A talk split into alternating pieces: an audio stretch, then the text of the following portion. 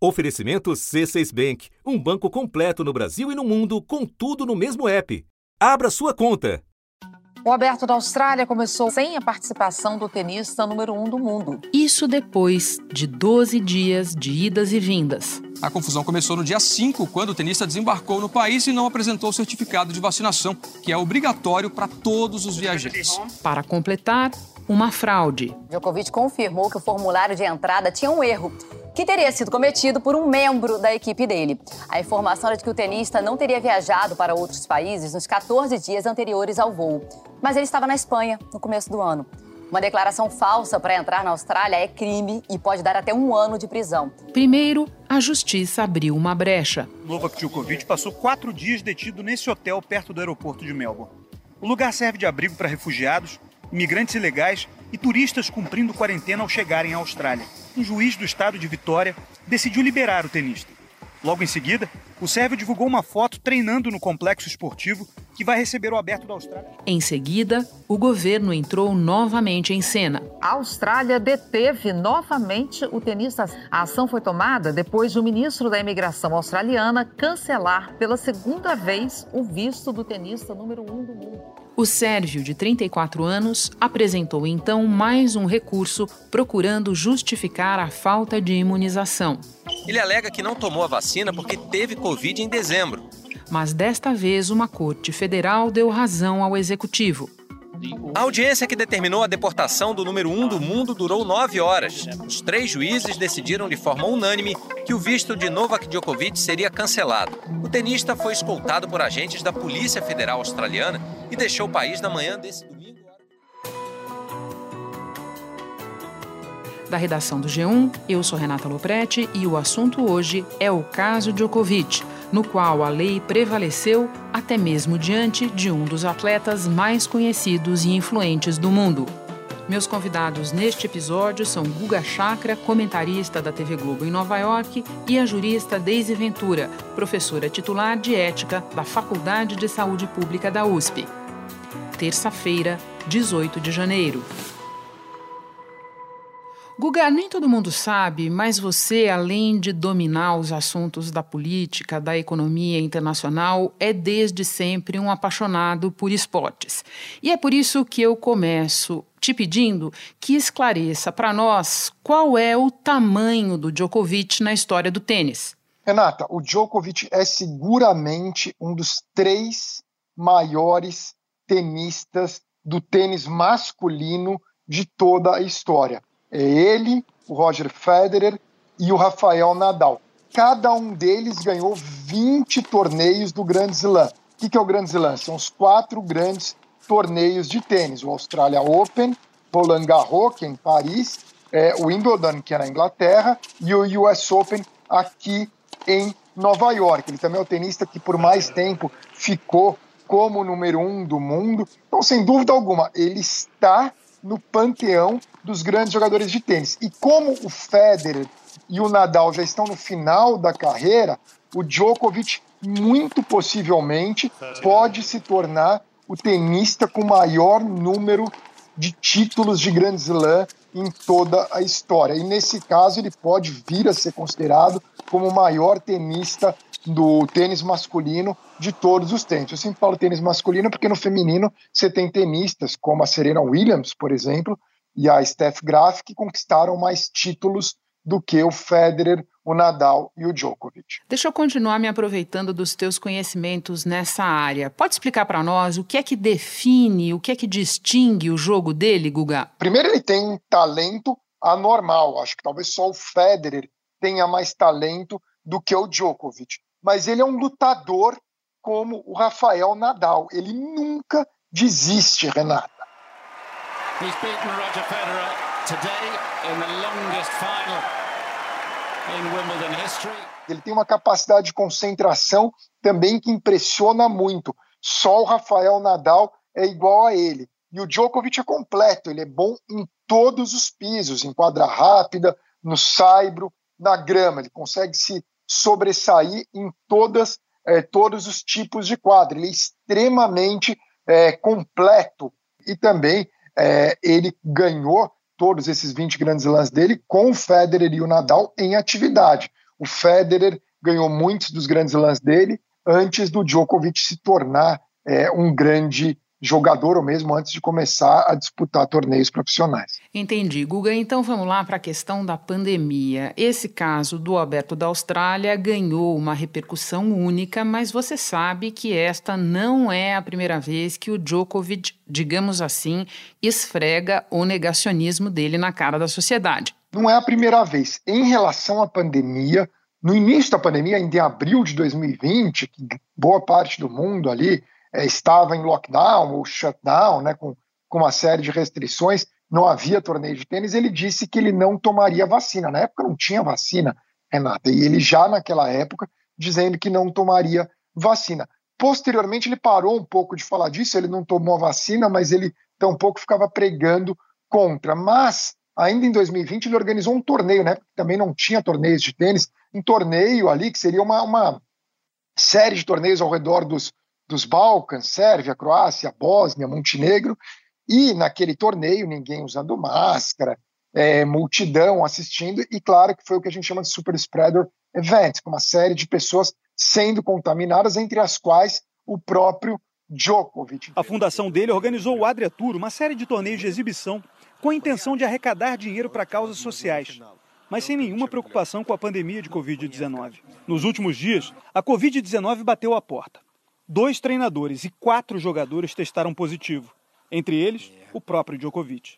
Em suas redes sociais, Novak Djokovic admitiu o erro, pediu desculpas, recomendou o distanciamento social e pediu aos torcedores que estiveram nos torneios organizados por ele para fazerem o teste de Covid. A gente sabe que ele tem aqueles gurus de coisas alternativas para o preparo dele, que algumas questões nem são, assim, não afetam ninguém. Por exemplo, ele não come glúten. Muita gente não come glúten, seja por intolerância, ou porque avalia que se sente melhor sem comer glúten, tudo bem, você não vai ter problema por causa disso aí. Nem causar problema para os outros, né? Aí tudo bem. Outra coisa é quando esses gurus começam a pregar que ele não se vacine. De fato, o Djokovic ele é extremamente saudável e era, era é, bem improvável que ele tivesse caso grave de Covid. Ele não teve na, na primeira vez nem na segunda vez. Agora, você não toma a vacina só pela questão individual, você toma a vacina também pela questão comunitária, para não infectar outras pessoas. E fica muito claro que o Djokovic não se importa com isso quando ele próprio admite ter dado uma entrevista para uma publicação francesa, ter feito uma sessão de fotos, depois de ter sido diagnosticado com Covid-19, já sabendo que estava infectado, ele deu a entrevista e não comunicou o fato para os jornalistas. Isso é gravíssimo, significa que ele não tem nenhuma preocupação comunitária. Ele argumenta que não sabia que estava com Covid quando se encontrou com crianças e outras pessoas num centro de treinamento dele. Aí a gente dá o benefício da dúvida. É estranho porque o resultado teórico estava pronto no dia anterior, segundo autoridades de saúde de Belgrado, mas ele diz que só viu depois. Guga, vamos continuar um pouquinho fora das quadras? Eu peço a você que agora nos conte um pouco mais desse personagem do ponto de vista das posições públicas, das posições políticas. Qual é o histórico dele nessa área? Olha, o Djokovic é da Sérvia, um país que tem um histórico recente de guerras, a guerra da Bósnia, a guerra de Kosovo. Já teve um, um determinado momento que o Djokovic se manifestou dizendo que ele não reconhecia a independência de Kosovo. Isso demonstra que ele está é, em sintonia com nacionalistas sérvios. Ele também já tirou fotos com nacionalistas sérvios é, e sérvios bósnios também, e demonstra simpatia é, por essas pessoas e, e, até certo ponto, com nacionalismo sérvio. Já no vestiário, ali no âmbito do tênis, ele é respeitado, ele é visto como um grande profissional. Ele tinha aquela época que ele era mais gozador, ele até imitava o Guga Kirten. Ele... Vai, fazer. vai imitar o Guga. Ah, o Guga não ia passar, ah, é... não ia passar em branco por ele. Né? Exatamente, olha lá. Não ia deixar passar essa chance aí de não. imitar o Guga. Olha lá, ó, ó. ó.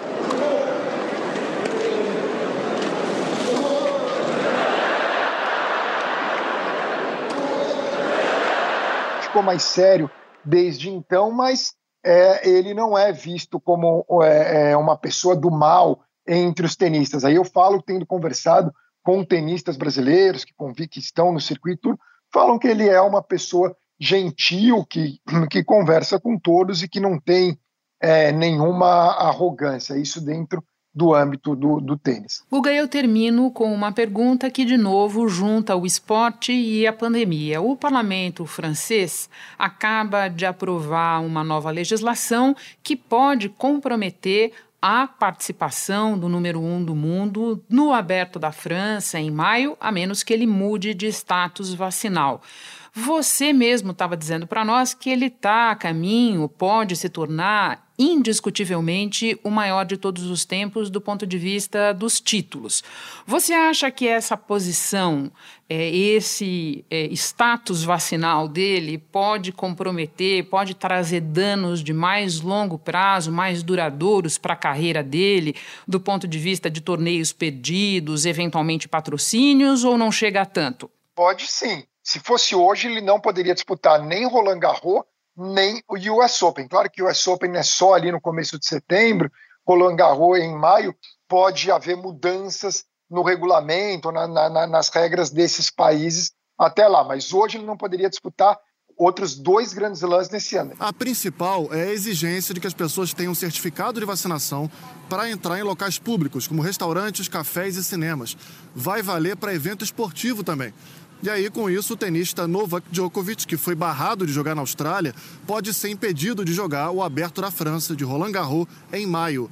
Sobre patrocínio, ele tem um impacto, ele passa a ter um, valor de mercado, vamos dizer assim, menor do que do Federer e do Nadal. É, é, são pouquíssimas ou raras as pessoas que você ouve falando, ai, odeio o Federer ou odeio o Rafael Nadal. As pessoas não odeiam esses dois tenistas. Então, quando você patrocina o Nadal, você sabe que todo mundo que acompanha tênis é, gosta dele, pode simpatizar com o produto, né? Porque patrocina o Nadal. Com o Djokovic, não. Há uma parcela grande da população que não simpatiza com a figura dele por causa desse posicionamento negacionista dele em uma pandemia na qual morreram milhões de pessoas. Então, isso com certeza vai prejudicar a imagem do Djokovic. E para complicar, a gente vê uma nova geração forte surgindo. Medvedev, que derrotou o Djokovic na final do US Open, o Zverev, que derrotou o Djokovic nas Olimpíadas e no, no na ATP Series. Né? Então, você vê que está surgindo, além deles também tem o Tsitsipas, o Tien, é, o Berrettini, você vê uma nova geração forte surgindo e jovem, ele já com 34 anos. Guga, muito obrigada pelas explicações todas. Eu sabia que você era a pessoa ideal para este episódio, primeira de muitas participações tuas no assunto este ano. Obrigada. Obrigado, Renata. Só para concluir, muita gente acha o Djokovic um herói da liberdade. Acho que o Murray, né, o, Andrew, o, o Murray tenista é, britânico, escocês, seria um verdadeiro herói, porque ele se recusou a disputar torneio na Arábia Saudita por condenar a violação aos direitos humanos por parte do regime da Arábia Saudita. Aí sim é uma coisa para se admirar, um heroísmo, e não achar que é herói porque se recusa a vacinar desrespeitando as regras da Austrália, como foi o caso do Djokovic. Me espera só um pouquinho que eu já volto para conversar com a jurista Deise Ventura. Com o C6 Bank, você está no topo da experiência que um banco pode te oferecer você tem tudo para sua vida financeira no mesmo app, no Brasil e no mundo todo. A primeira conta global do país e atendimento personalizado, além de uma plataforma de investimentos em real e dólar com produtos exclusivos oferecidos pelo C6 em parceria com o JP Morgan Asset Management. Quer aproveitar hoje o que os outros bancos só vão oferecer amanhã? Conheça o C6 Bank. Tá esperando o quê? C6 Bank. Desde por estranho que pareça, a deportação do Djokovic da Austrália não se deu por causa de algum protocolo sanitário desta pandemia, mas com base numa rigorosa lei de imigração. Pode começar explicando isso? É um embrólio que se estende por diversos dias, em que existem mal entendidos tanto do lado do jogador sérvio como do lado do governo australiano, mas a situação se desbloqueia ao final pelo momento em que o governo federal diz a presença dessa pessoa aqui é uma ameaça à saúde pública. E, inclusive, na audiência da Corte Federal que eh, tomou essa decisão, porque essa, essa decisão foi eh, ratificada pelo Poder Judiciário, Uh, o que uh, o governo federal alegava era muito menos que essa pessoa em si poderia transmitir o vírus a outras pessoas na Austrália, mas que a postura dele era uma postura incompatível com a, o interesse público na medida em que esse sujeito eh, ele representa a negação da estratégia de saúde pública que foi adotada pela Austrália. Né? Lembrando que, que Melbourne, na cidade que estava em questão, onde acontece o aberto da Austrália, é uma das cidades do mundo que teve o maior número de dias de lockdown. Melbourne ficou 262 dias em lockdown. Esse sujeito, sobretudo no dia em que ele parte para a Austrália, ele coloca no Instagram dele, está lá o post para quem quiser ver, ele coloca conseguir uma isenção eh, de, de vacina e coloca um bracinho de vitória ali. Então, é, é, foi essa atitude que levou o governo federal a tomar as providências que tomou. Até porque estou pensando enquanto você fala aqui, Deise, como pedir a uma população que enfrente um lockdown desse tamanho que você está mencionando, lembrando para nós, se o exemplo de cima vai na contramão, mesmo que sejam de um visitante ilustre. Agora, Daisy, esse caso parece ilustrar de uma maneira mais chamativa do que qualquer outro uma discussão que se estende por toda a pandemia sobre a fronteira entre opções individuais e direitos coletivos de saúde pública. Pode nos ajudar a desenhar essa fronteira, Daisy? Todos os dias, Renata da nossa vida, a gente convive com essa tensão. Nós estamos muito acostumados a, por exemplo, só adquirir um determinado medicamento com prescrição médica quando ela é exigida, e quando se trata de um medicamento controlado, esse obstáculo é ainda maior. Quando a gente quer frequentar por exemplo, uma piscina pública, a gente está acostumado a levar o atestado médico. Nós fazemos exames médicos para ingresso em carreiras públicas ou até mesmo para admissão em determinados trabalhos no setor privado. Então, essa tensão é uma tensão cotidiana para nós, a própria questão da vacinação obrigatória das, das crianças.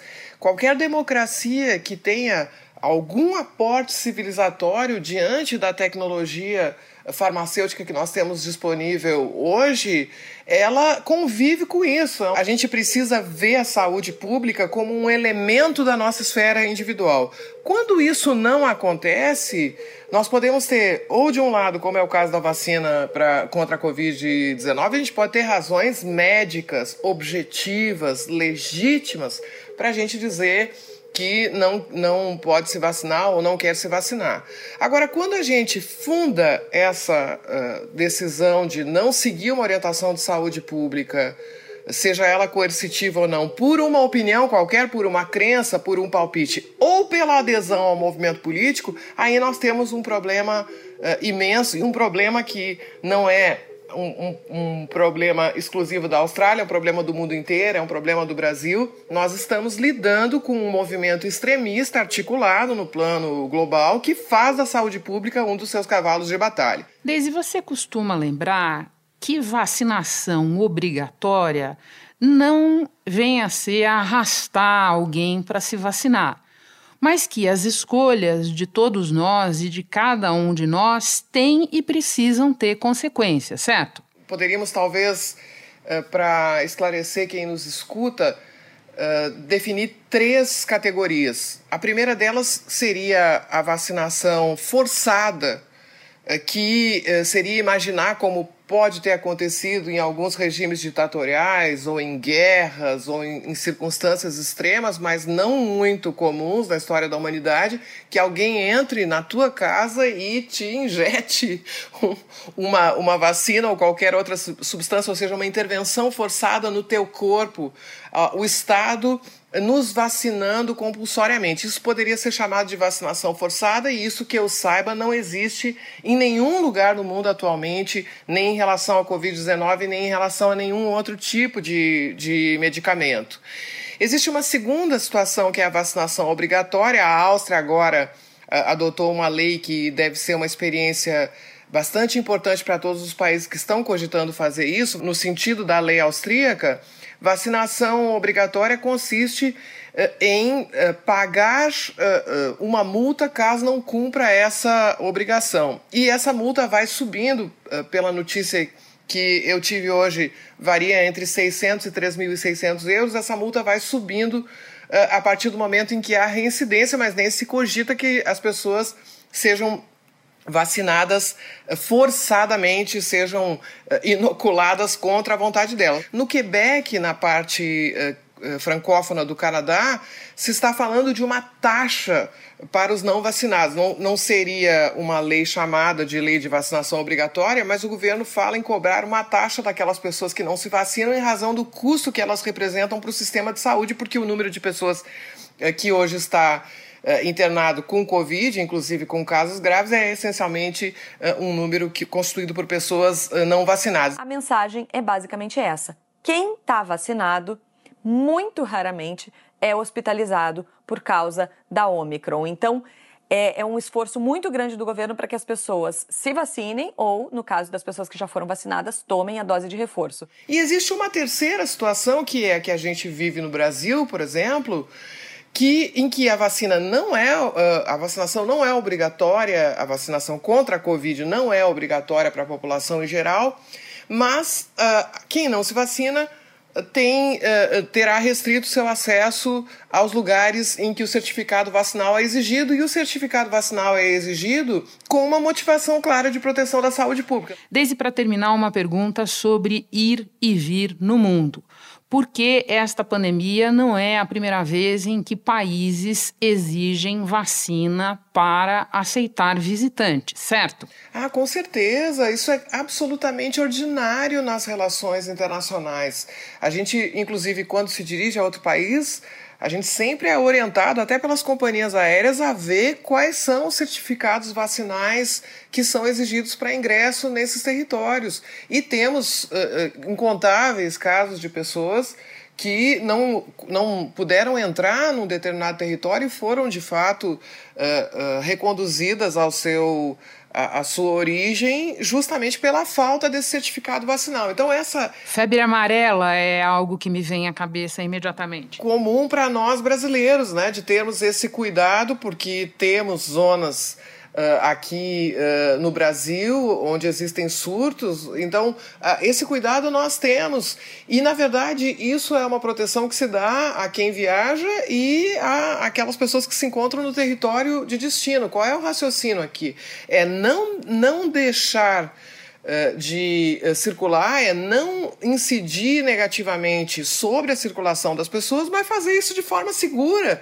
Então não é algo que exista em relação à Covid-19, né? Justamente esse uh, movimento político extremista que uh, se, se vale da vacina como um dos seus móveis, que tenta apagar uh, o quanto é natural que se exija um determinado certificado de, de vacinação.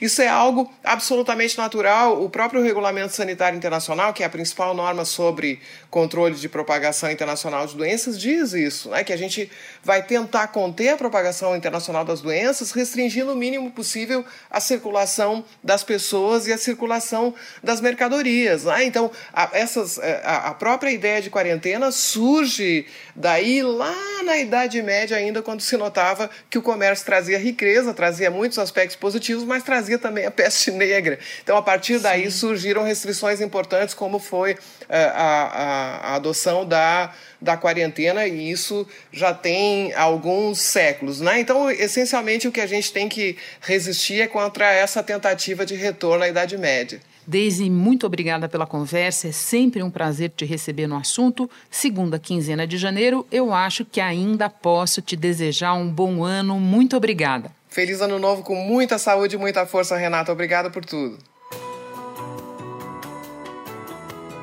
Este foi o assunto podcast diário disponível no G1, no Globoplay ou na sua plataforma de áudio preferida. Vale a pena seguir o podcast na Amazon ou no Spotify, assinar no Apple Podcasts, se inscrever no Google Podcasts ou no Castbox e favoritar na Deezer. Assim você recebe uma notificação sempre que tiver novo episódio. Eu sou Renata Loprete e fico por aqui. Até o próximo assunto.